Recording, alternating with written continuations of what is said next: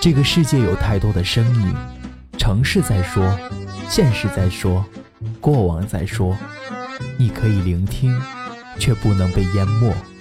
我是芒种先生，每周一、三、五晚九点，我在喜马拉雅等你。恋爱是一个特别奇妙的东西，总是悄无声息的发生着化学变化。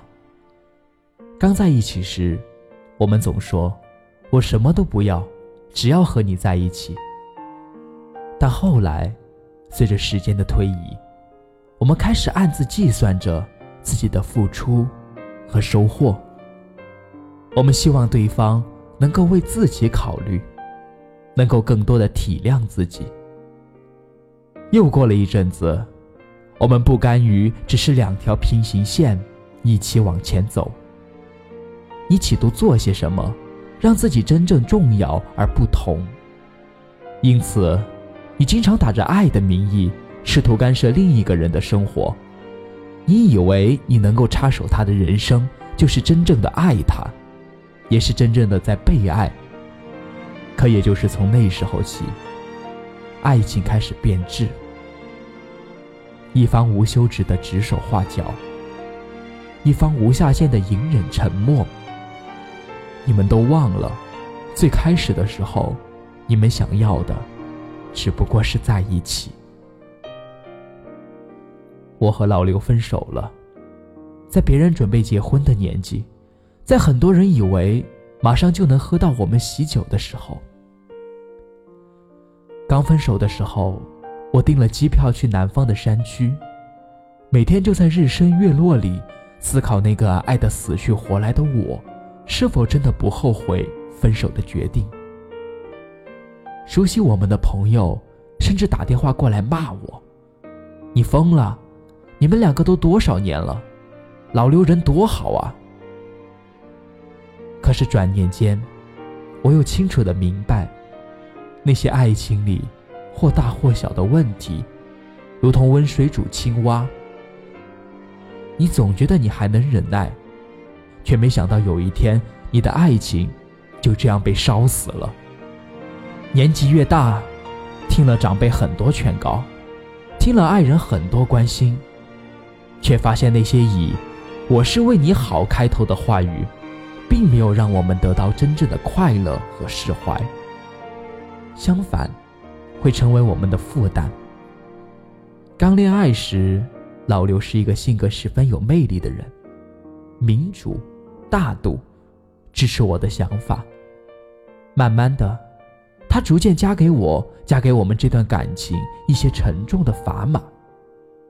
实际我能够理解，因为我们都不可避免的在岁月的沉积中，对另一半有占有欲，有控制的冲动。但其实，我们都应该清楚的知道，你们的关系虽然亲密。但你依旧没有替他做选择的权利。你也应该明白，有些时候，你因爱滋生的私心，并不是对他最好的选择。我毕业找工作那年，老刘一句“我是为你好”，阻断了我去喜欢的公司发展的愿望。他替我规划了一个看似稳妥、光明的未来。却没想到，我的内心实际希望的是他对我想法的支持和肯定，而不是一句“为我好”，然后替我做一个简单粗暴的决定。工作没几年之后，他慢慢的以他的标准和想法规定着我的生活，我能和谁走得近一点，我要离谁远一些。每当我抱怨他对我管太多，他也是一句。我是为你好，让我无法再张口追问。我和老刘分手了，也曾经遗憾，有这么一段长久的感情就这样破碎了。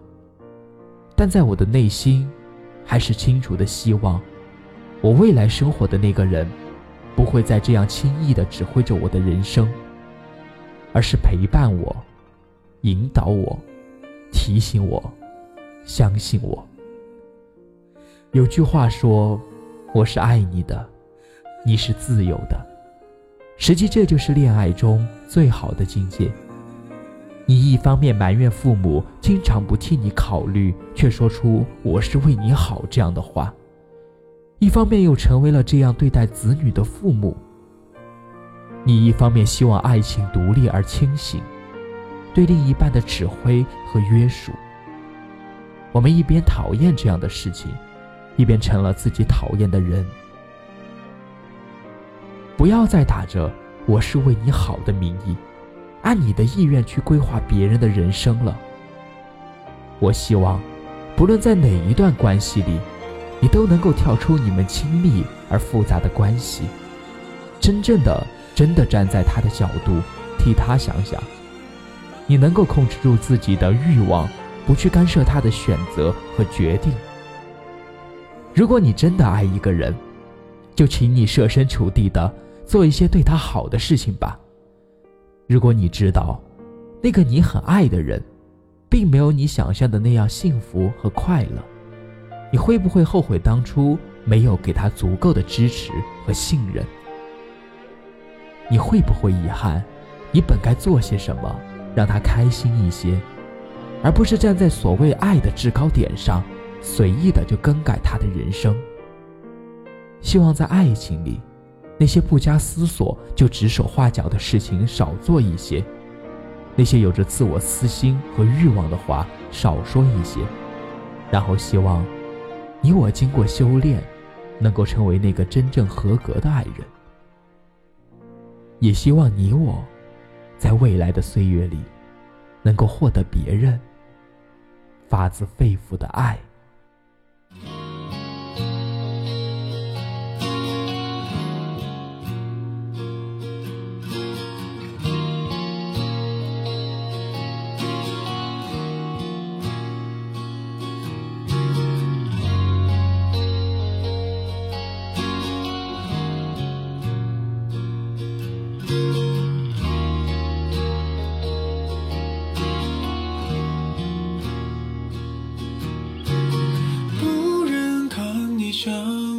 嫌烦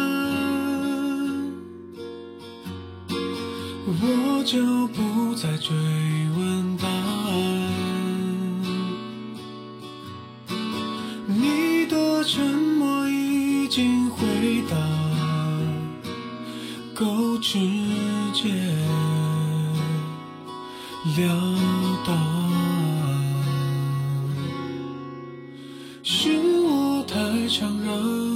失望。不够贴心包容温暖才会落得这个下场和背叛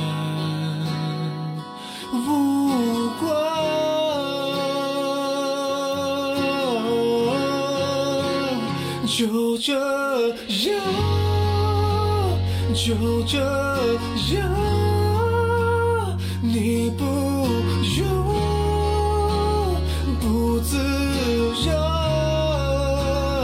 你也不用说需要我原谅别让我多想就这样，就这样，怕这相才能看。我想。